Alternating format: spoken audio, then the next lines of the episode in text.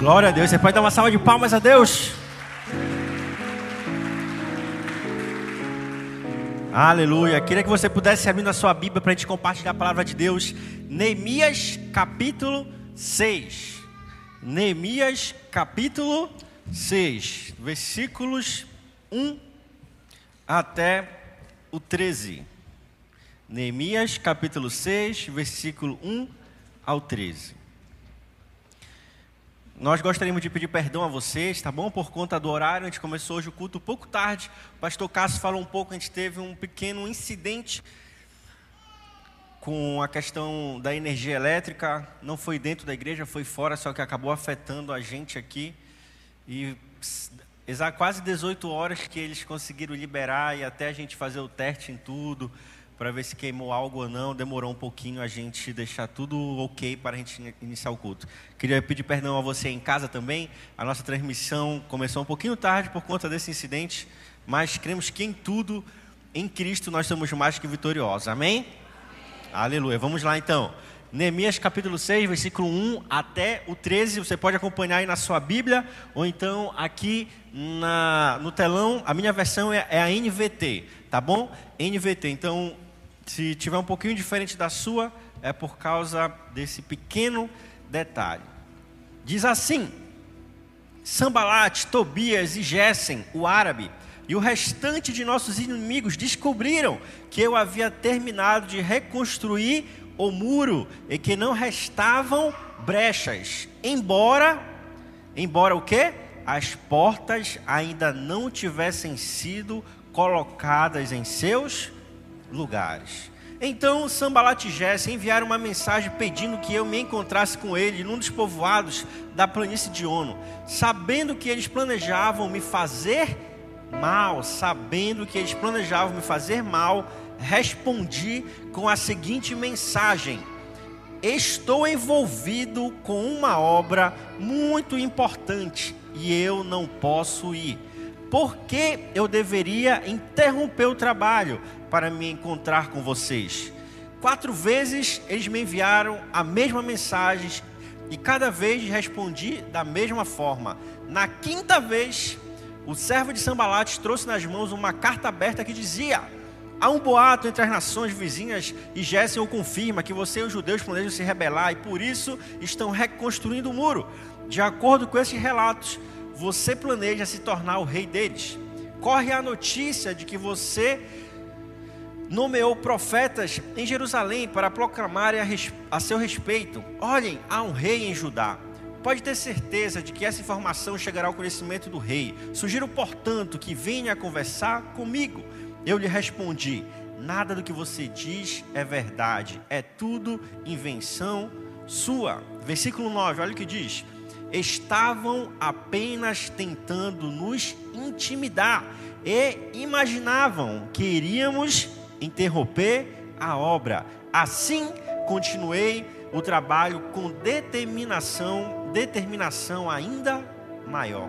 Algum tempo depois, fui visitar Semaías, filho de Delaías e neto de Metabel, que não podia sair de sua casa. Ele disse: Vamos nos encontrar no templo de Deus e trancar as portas. Onde era esse encontro? Vamos nos encontrar no templo de Deus e trancar as portas. Esta noite seus inimigos virão matá-lo. Olha a resposta de Neemias, versículo 11. Eu, porém, respondi: Alguém de minha posição deve fugir do perigo? Alguém como eu deve entrar no templo para salvar a vida? Não farei isso. Versículo poderoso, né? Vou repetir. Vamos ler de novo esse versículo 11. Vamos ler junto? Vamos ler junto? Se acompanha aqui na tela. Vamos lá no 3. 1, 2, 3. Eu, porém, respondi: Alguém na minha posição deve fugir do perigo? Alguém como eu deve entrar no templo para salvar a vida? Não farei isso. Percebi que Deus não tinha falado com Semaías, mas que ele havia sido contratado por Sambalat e Tobias para anunciar essa profecia contra mim. Eles esperavam me intimidar e me fazer pecar. Assim poderiam me difamar e me desacreditar. Que história mirabolante.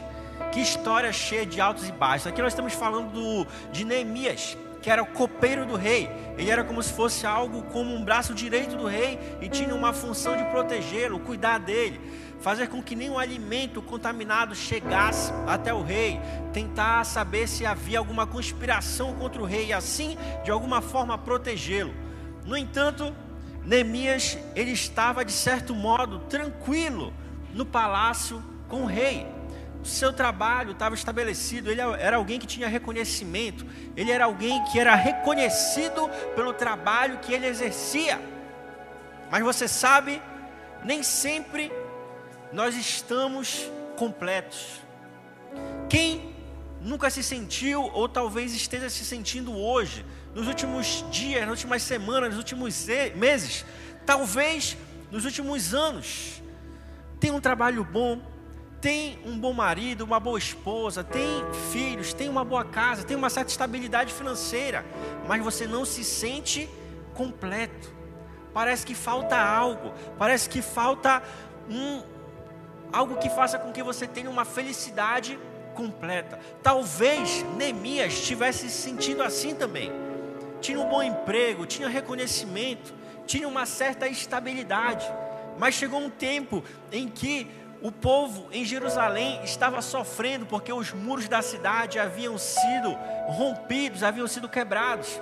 E então Neemias assumiu a posição de ser aquele que iria dar início à reconstrução dos muros. Foi o que nós lemos aqui no capítulo 6 ele deu início e terminou construção, a construção dos muros.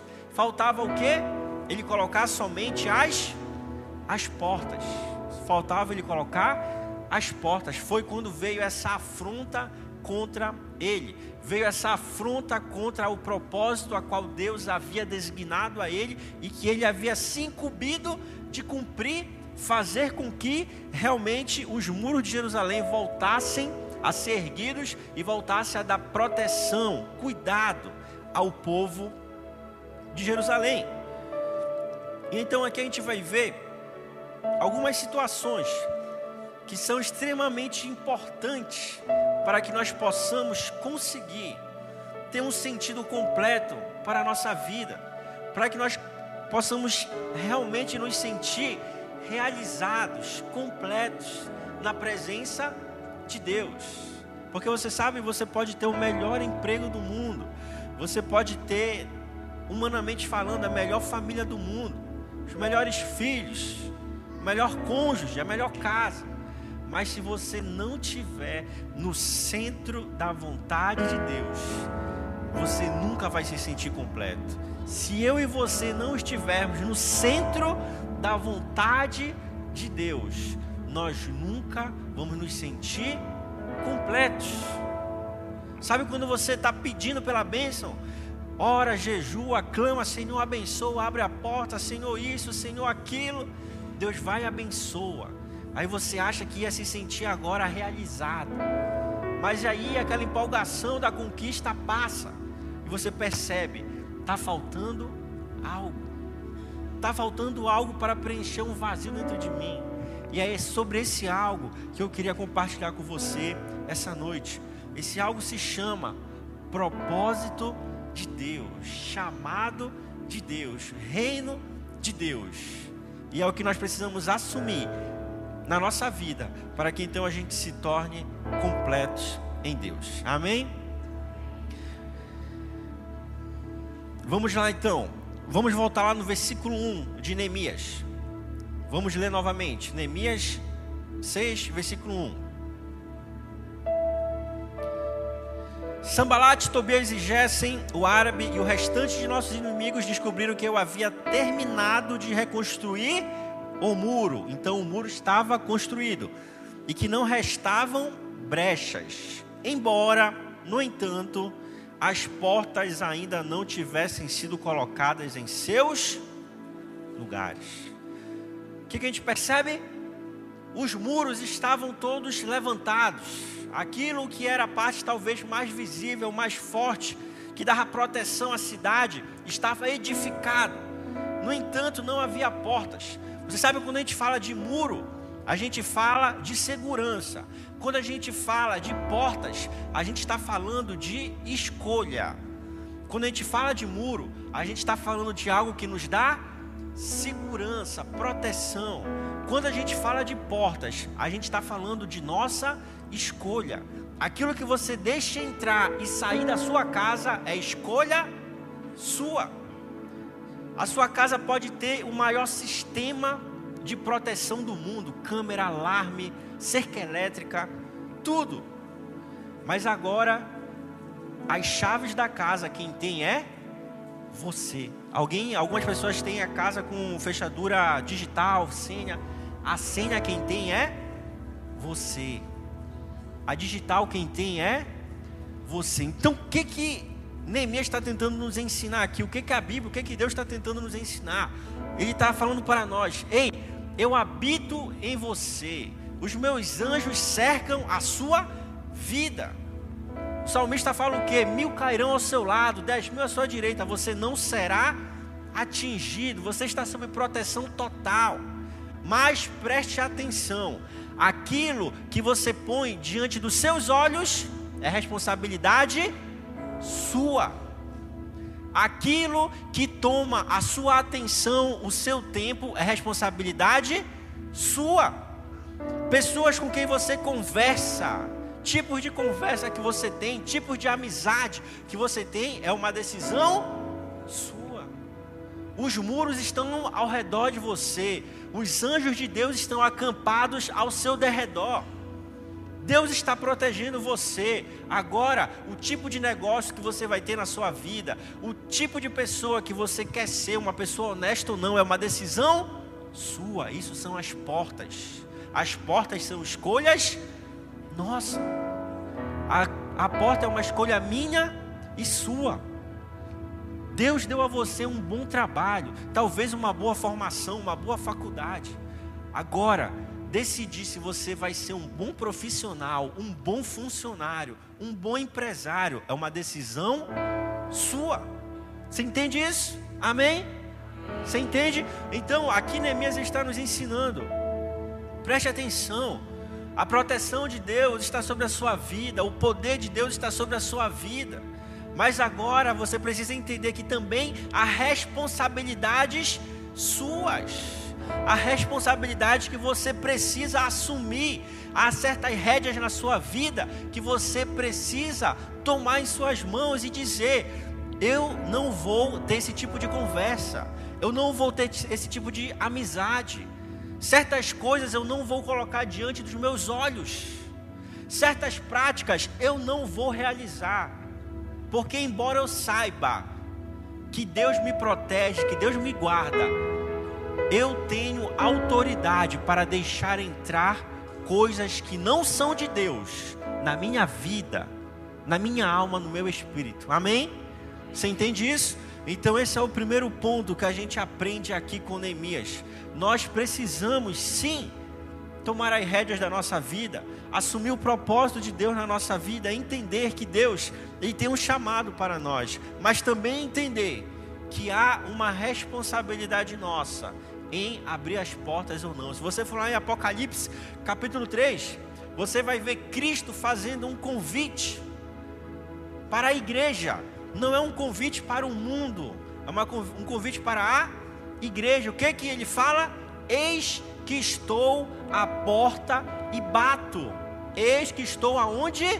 A porta, em frente à porta. Estou batendo.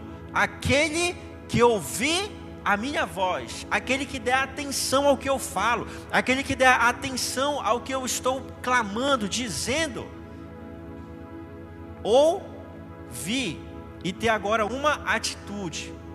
Aquele que ouvir o que eu estou dizendo e abrir a porta, eu entrarei e cearei com ele e ele comigo. Você percebe? Dá atenção à voz de Deus. Não basta a necessidade de ter uma iniciativa. Abrir a porta. Jesus, entre venha fazer morada em mim, venha fazer a obra na minha vida, venha me transformar, venha me fortalecer, venha me ajudar. Venha fazer com que eu realmente viva uma nova vida. Abra a porta da sua vida para Deus. Abra a porta do seu coração para Deus. Ponha diante dos seus olhos coisas divinas. Ponha diante dos seus olhos a palavra de Deus. Para de ficar vendo besteira. Converse sobre coisas que edifiquem. Evite conversas que não edifiquem. Pior, ainda pode levar ao pecado. E o pecado leva à, à morte espiritual e talvez até à morte física. Que, que você tanto pensa? O que, que tanto ocupa o seu tempo? O que que você tanto dá atenção na sua vida? Cuide, cuide da sua vida. Cuide da sua casa, cuide daquilo que Deus deu a você. Não abra as portas para o mal. Não abra as portas para aquelas pessoas que só querem fazer mal a você. Amém? Segundo ponto. Agora você pode pular lá para o versículo 3. Neemias capítulo 6, versículo 3.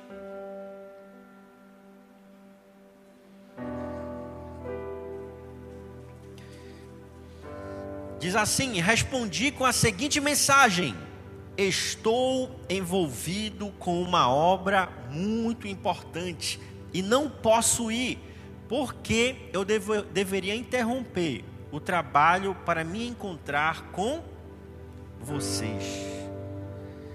Aqui fala sobre a clareza que Neemias tinha acerca do propósito de Deus na vida dele.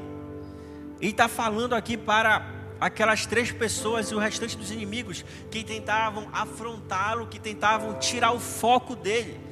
Ei, prestem atenção, eu estou envolvido com uma obra muito importante, eu não posso ir, porque eu devo interromper o meu trabalho, que eu estou fazendo, para encontrar vocês.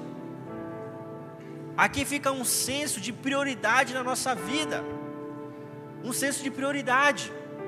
O que, que nós temos priorizado? O que, que nós temos colocado como principal na nossa vida?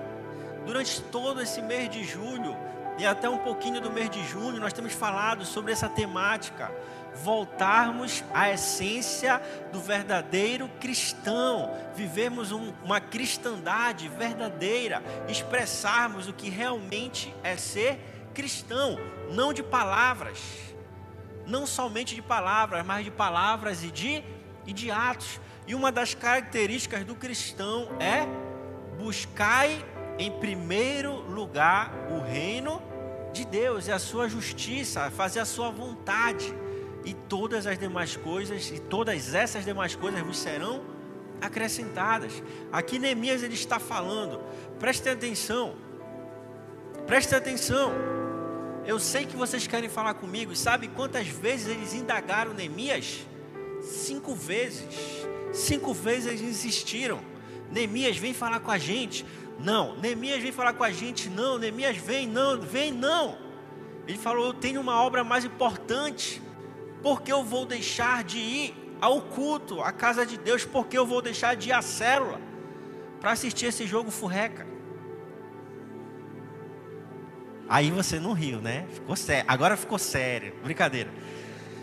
Para que eu vou deixar de priorizar a obra de Deus, a sua palavra, o seu chamado na minha vida, para fazer certas coisas que não ecoam na eternidade? para que eu me dedico tanto a certos assuntos, a certas obrigações que nem me dão um retorno tão bom. Mas eu não me engajo tanto na obra de Deus, no reino de Deus, em fazer o querer de Deus. Neemias estava falando: ei, você precisa aprender a priorizar o reino de Deus. Você precisa seguir firme no propósito. Siga firme no propósito que Deus tem para a sua vida. Não se distraia, não olhe nem para a esquerda, nem para a direita, mas permaneça firme. E se por algum motivo você veio a falhar, veio a errar, veio a se distanciar, Deus, Ele é poderoso para ajeitar, consertar, alinhar as nossas veredas. Ele é poderoso para ajustar o nosso caminho, para aprumar diante de nós um caminho que seja de acordo com a sua vontade e o seu querer. Você pode pular agora para o último ponto, versículo 11.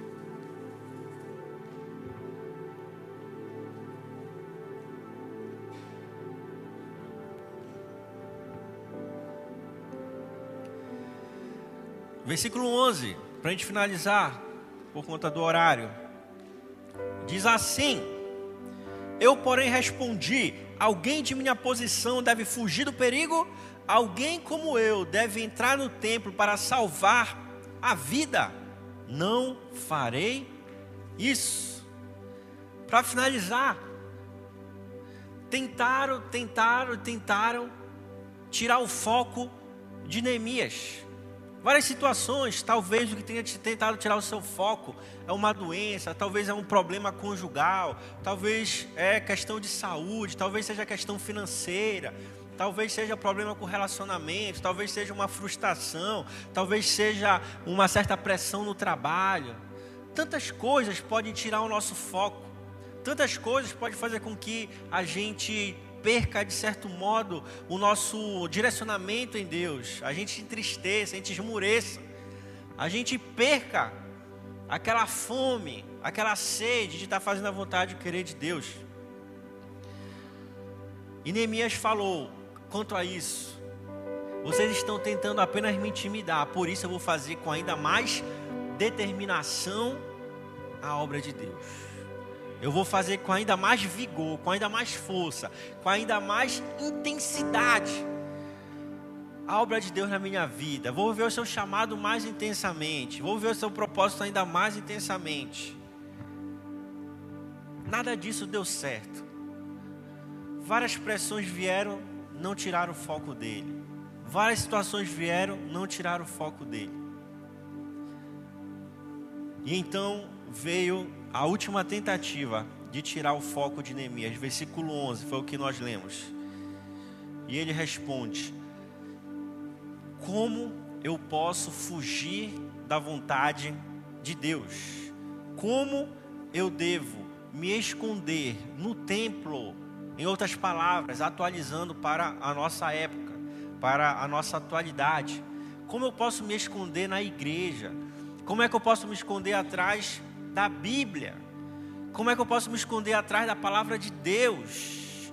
Como é que eu posso me esconder atrás de uma nomenclatura de cristão ou talvez de um cargo de pastor para não fazer o que Deus quer que eu faça? Como eu posso me esconder de Deus dentro da sua própria casa? Então ele fala: Não farei isso. Você sabe, muitas vezes nós temos clareza acerca do que Deus quer que façamos. A gente sabe aquilo que queima em nosso coração. A gente sabe aquilo que faz nós nos empolgarmos, nós nos animarmos, nós projetarmos, nós investirmos nosso dinheiro. Você sabe, você sabe aquilo que empolga o seu coração. Mas talvez você ou eu nos escondamos atrás de uma parede de vidro. Poxa, mas você sabe, ir ao culto domingo, sentar, ouvir a palavra, adorar, nossa, que louvor poderoso. Eu senti tanta presença. Eu acho que isso é o suficiente. Poxa, você sabe, mas Hoje eu estou lá com o JB no Mercado Solidário. Hoje é sábado, é nove horas que a gente está lá e é sol, é muita gente, dá trabalho. Eu estou lá, isso é o suficiente. Não, mas eu estou lá com o irmão Nildo, eu estou lá com o Mike, com o pastor Edinho. Estou junto lá no futebol, ajudo. Acho que é o suficiente. Ou então estou no culto de terça, junto com o pastor Edinho, junto com o pastor Cássio ou estou no louvor, ou estou na mídia, e é o suficiente. Não se esconda atrás de uma atividade, não se esconda atrás de uma função, não se esconda atrás de um cargo. Nós precisamos estar escondidos atrás de Cristo, porque nós somos seus seguidores. A gente pode até tropeçar, a gente pode até falhar, não tem problema. Se a gente estiver atrás dele, ele vai olhar para trás, ele vai dizer: Meu servo está vindo atrás de mim. Se por algum motivo a gente se afastar, ele vai voltar e vai nos carregar, nos levantar e vai dizer para nós: continue firme. Nós estamos juntos nessa caminhada. A sua luta é a minha luta, o seu choro é o meu choro, a sua conquista é a minha conquista, o seu propósito é o meu propósito. Olha o que diz Mateus capítulo 16, versículo 25. Mateus capítulo 16, versículo 25.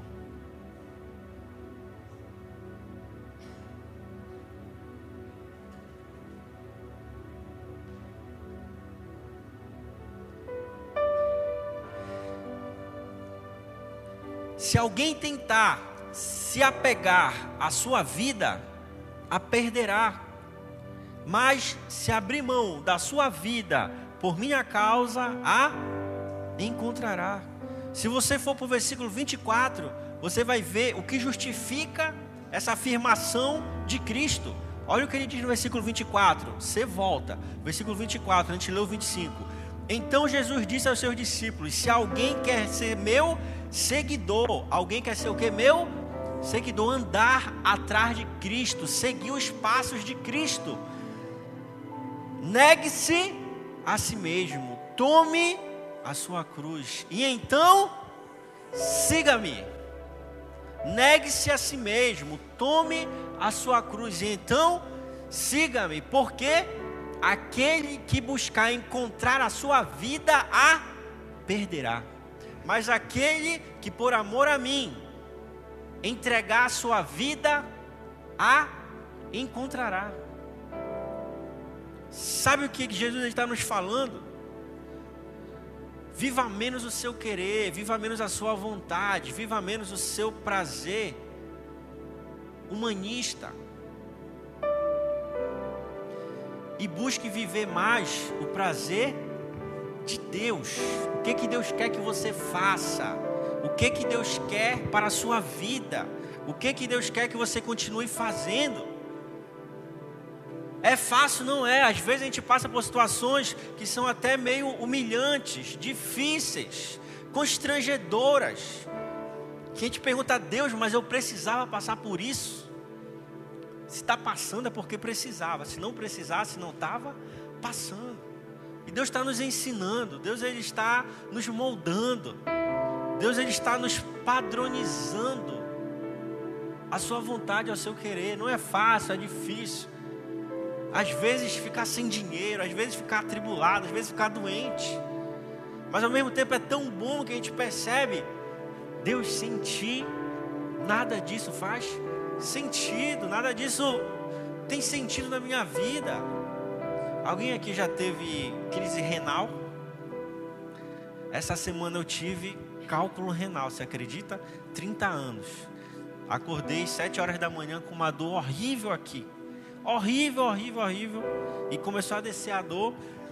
Tava só eu e a, a Sofia, minha filha, né? A Lorena tava de plantão. Tava chegando do plantão. Aí ela chegou, falei, tô passando mal, tô mal, tô mal. E muita dor, muita dor. E ela morrendo de sono. Vai pro médico. Eu me arrumei e fui pro médico. Muita dor, sofrendo, sozinho lá de manhã cedo, né? Um recepcionista para fazer a ficha de 10 pessoas, eu esperando, morrendo de dor. E eu comecei a pensar: meu Deus, será que é aqui que vai ser assim? Sozinho. Chegou a minha hora. Poxa, eu queria, não queria, não queria morrer assim, queria menos sofrimento. Queria pelo menos estar tomado banho, arrumado direito. E uma dor horrível. Eu me sentava, me levantava, me escorava na parede e só faltei chorar. Tentei de tudo, não passava. Aí nesses momentos a gente percebe, e eu orando a Deus, falei, Senhor, por quê? Mas meu Deus, o que está acontecendo? E até então eu não sabia o que era, né? Não sabia se era apêndice, não sabia se era vesícula, não sabia o que era. E preocupado, pronto. Aí eu cheguei com o rapaz da triagem, é apêndice, é apêndice, corre, corre, corre. Pronto, estourou o apêndice, agora foi-se. Aí você percebe, você não lembra da dívida, você não lembra que pode ganhar um dinheiro, você não lembra, terça, foi terça-feira, foi de segunda para terça. Você não lembra que na terça-feira, às 5 horas, tem a bola do Nildo. Você não lembra de nada, você só lembra, meu Deus, e agora? Será que eu vou ser, vou ser bem recebido nos céus? Será que vai dar tudo certo? Você percebe, você entende a fragilidade da nossa vida e ao mesmo tempo Deus tentando nos mostrar, você pode fazer mais, ser mais, você pode ser melhor. E Deus nessa noite, Ele está nos convidando, nos chamando, ei, você quer ser meu seguidor? Tome a sua cruz, negue-se a si mesmo, siga-me e vamos juntos viver o melhor de Deus na nossa vida. Igreja não é um local para se esconder. A obra de Deus não é um local para se esconder. Neemias havia sido convidado pelo sacerdote a se esconder no templo, que na verdade não era para ele se esconder, era uma armadilha. Se ele fosse para o templo, os inimigos estariam lá aguardando ele iriam matá-lo.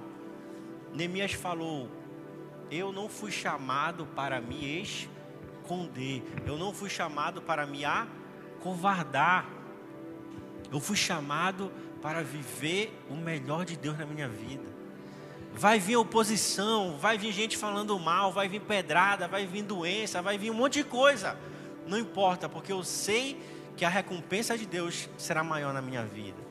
Porque eu sei o que, que Deus tem para mim é maior do que todos esses problemas. Porque eu sei que Deus tem algo especial para a minha vida, por isso eu não vou desistir, por isso eu não vou me desviar, por isso eu não vou me afastar, por isso eu não vou perder o foco, por isso eu não vou me esconder e não vou fugir do que Deus tem para a minha vida. Queria que você pudesse ficar de pé, para que a gente juntos pudéssemos louvar a Deus louvar a Deus e orar a Ele. Orar a Deus, pedindo a Ele que Ele possa nos fortalecer, que Ele possa nos ajudar, que Ele possa fazer com que os nossos caminhos sejam alinhados aos caminhos dele, para que a gente possa ver à nossa frente as pegadas de Cristo e seguir as suas pegadas, pisar onde ele pisou, tocar onde ele tocou, sonhar o que ele sonha, desejar o que ele deseja, pedir a ele que os nossos olhos possam ter a sensibilidade de enxergar como ele enxerga. Pedir a Ele que o nosso coração possa ter a sensibilidade que Ele tem e sentir a sua vontade, o seu querer para nós. Pedir a Ele que a nossa mente possa meditar em Sua palavra e desejar, ardentemente aquilo que Ele deseja. E assim a gente possa negar a nós mesmos, tomar a nossa cruz e seguirmos a Ele. Queria convidar você a juntos louvarmos a Deus nesse momento. Vamos louvar a Deus e pedir a Ele Peça a Ele, Senhor, me fortaleça.